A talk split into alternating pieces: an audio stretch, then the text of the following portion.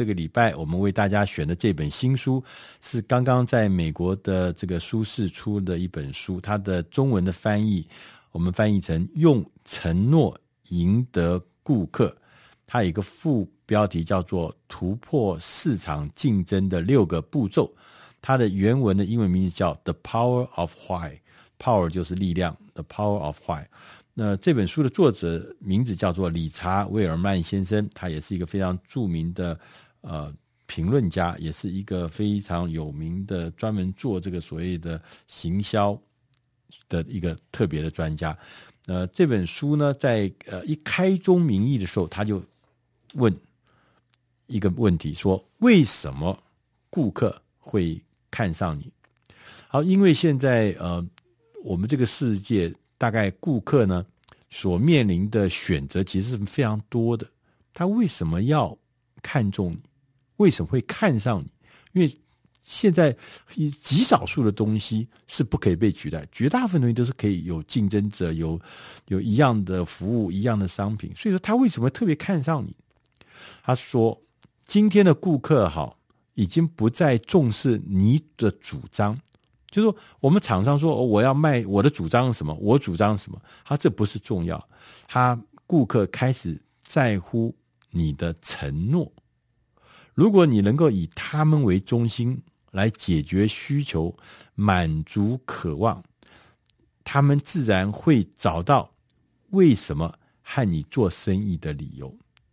所以，你如果以他为中心，你帮他解决困难。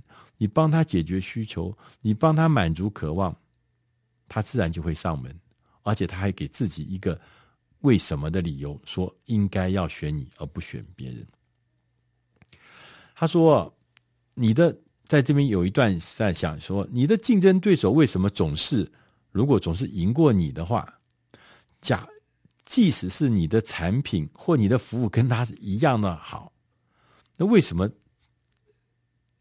顾客会选择你的竞争对手，为什么有一些？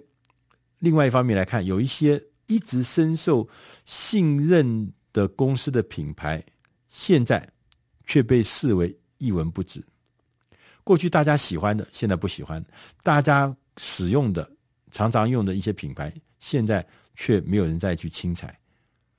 他说：“我们必须要向现有的客户销售。”的时候呢，就仿佛他们是全新的客户一样，因为客户其实一直在变。你就千千千万万不要再想说，过去我们成功，过去我们跟他做生意往来很密切，就一定保证现在他会继续用这个方法，或者甚至未来会继续用这方法跟你做生意。你必须要知道，客户其实是一直在变，环境是一直在变。经过多年的研究，行销专家也是这本书的作者呢，理查·威尔曼，他发现，他说，拥有一个独特的销售主张固然非常好，但他是用公司的角度出发，用产品的角度去出发，而不是以顾客为中心去想事情。现在的顾客，他在决定购买的时候，他在下决策的时候，心中浮现的问题是：为什么我要和这家做生意？他能解决我的问题吗？所以，我们现在更好的做法是找出顾客为什么要和你做生意，从这个为什么中要拟具你你演你一份独特的价值承诺。那譬如像在书中讲说，我们知道的这个联邦快递 （FedEx），这个联邦快递呢，它的。提出的说，他说让你的包裹绝对肯定在明天晚上之前送达，隔夜之前送达。这其实不是主要，这就是一个承诺。我承诺你，不管你在什么地方，我拿到你的东西，明天晚上之前一定送到，不管是天涯海角，这就是承诺。譬如说，谷歌他也提提出一个主张说，我是汇整全球的资讯。提供给大家使用，而且让每一个人都受惠，这是谷歌 Google 提出来的主张。所以，这些以顾客为中心的承诺，就取代了过去我们传统以产品为核心的主张。它反而因为更贴近顾客的需要，顾客会觉得说，嗯，这个承诺才是我要的东西。所以这个客户这本书的第一部分呢，他说，我们为什么一定要有独特的价值承诺，才能在市场上脱颖而出？所以刚刚我们前面也讲说，如果没有独特的承诺，而只有不断的主张，不断的从自己角度去想事情，不断的去推销自己的主张的话，客户是不买单的。客户要的不是主张，要的是你的承诺。所以，我们如果我们准备好这个独特的承诺的独特价值的承诺的话，它的好处很多。他说。譬如说，你可以诉诸潜在客户的情感，因为你那个承诺是会触动人心。你可以创造差异性，你可以激发人家的好奇心，你可以让自己的公司取得独特的地位。譬如我们刚刚讲前面讲的那个 FedEx 这个联邦快递，他说：“我承诺你，我在任何时时间、任何地点，在拿到你的东西，我明天晚上之前，我一定把你送到。”这就是承诺。你你自然就会有好奇心。同样，这么多市场上这么多快递公司，你就会觉得这家快递公司对我是有承诺的。他不是只有主张哦，他不是跟我讲说什么便宜一点啊，呃贵一点啊，或什么什么服务什么好一点，而是他给我的是具体的承诺。所以你当然会觉得这家公司跟人家不一样。那这本书的第二部分呢，有讲到说，如果我们要突破市场竞争呢，要发展一个健全而有用的独特的承诺，它有六个步骤。第一个步骤是了解规则，你要跟你最佳的客户聊一聊，要清楚厘清你所提供的价值是什么，这个价值是不是你的顾客觉得他需要的？那所以第一个步骤你要了解规则，第二个步骤是琢磨你的承诺。把你的研究汇整成一个独特的承诺，一个独特的价值承诺，而且在这个承诺上面不断的改进，不断的改进，让它力求完美的地步。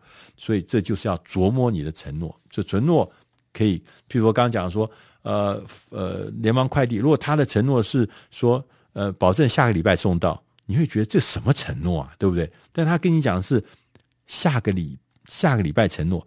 送到还是明天晚上之前送到，你就知道这个承诺的那个强度是不一样，所以要不断的改进，让你的承诺是越来越有竞争力，而且到达人家惊艳的地步。第三个呢，是要让大家一起齐心协力。那意思是什么？就是要说明这个价值的承诺呢，呃，是你对于顾客。